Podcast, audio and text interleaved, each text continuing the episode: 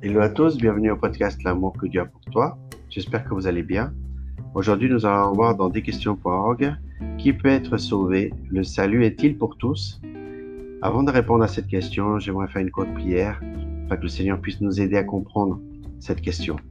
Seigneur, je te remercie, Seigneur, pour euh, ce podcast, pour tous ceux qui m'écoutent, Seigneur.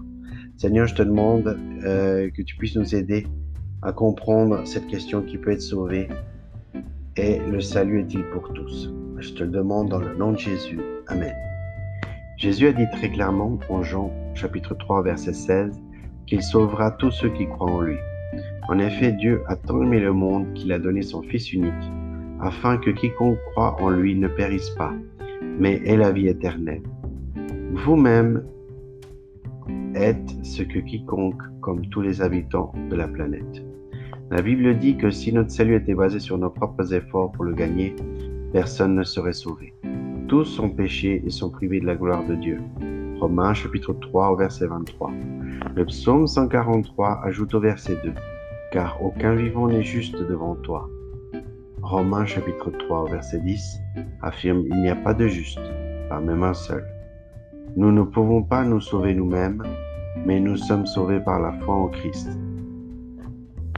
Éphésiens chapitre 2 au verset 8 à 9 enseigne. En effet, c'est par la grâce que vous êtes sauvés, par le moyen de la foi. Et cela ne vient pas de vous, c'est le don de Dieu. Ce n'est pas par les œuvres, afin que personne ne puisse se vanter. Nous sommes sauvés par la grâce de Dieu. La grâce, par définition, ne peut être gagnée. Nous ne méritons pas d'être sauvés. Nous recevons tout simplement le salut par la foi. La grâce de Dieu est suffisante pour couvrir tous les péchés Romains chapitre 5 au verset 20. La Bible est remplie d'exemples de personnes sauvées, avec un arrière-plan marqué par le péché. L'apôtre Paul a écrit à des chrétiens qui s'étaient auparavant livrés à toutes sortes de péchés, notamment l'immoralité sexuelle, l'idolâtrie, l'adultère, l'homosexualité, le vol, la cupidité et l'ivrognerie, mais il leur rappelle ce qui s'est passé au moment de, de leur salut.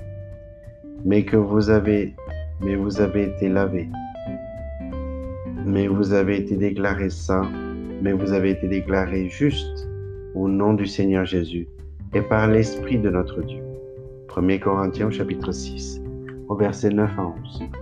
L'apôtre Paul lui-même était un persécuteur qui avait approuvé le meurtre d'Étienne. Acte chapitre 8 au verset 1. Arrêter les chrétiens et les jeter en prison. Acte chapitre 8 au verset 3.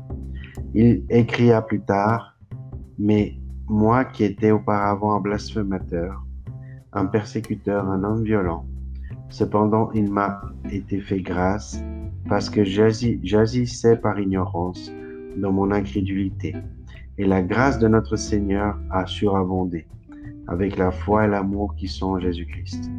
Cette parole est certaine et digne d'être acceptée sans réserve. Jésus-Christ est venu dans le monde pour sauver les, pécheurs. Je suis moi-même le premier d'entre eux. 1 de Timothée chapitre 1 verset 13 à 15. Dieu choisit souvent de sauver les personnes qui semblaient, semblaient moins qualifiées pour accomplir ses desseins. Il a sauvé un brigand crucifié à qui il ne restait que quelques minutes à vivre. Luc au chapitre 23 verset 40 à 43. Un persécuteur de l'Église, Paul, un pécheur qui l'avait renié, Pierre, un soldat romain et sa famille, acte au chapitre 10, un esclave en fuite, Onésime, dans l'épître de Philémon, et bien d'autres, il n'y a personne que Dieu ne puisse pas sauver.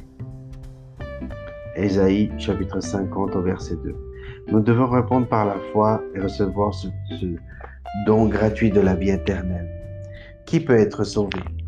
Une chose est certaine, vous pouvez l'être si vous l'acceptez si vous acceptez Jésus-Christ comme votre sauveur, si vous n'êtes pas sûr de l'avoir fait, vous pouvez le faire dès maintenant par une prière comme celle-ci. Répétez après moi. Seigneur, je sais que je suis un être pécheur et qu'il me serait impossible d'aller au ciel sur la base de mes bonnes œuvres.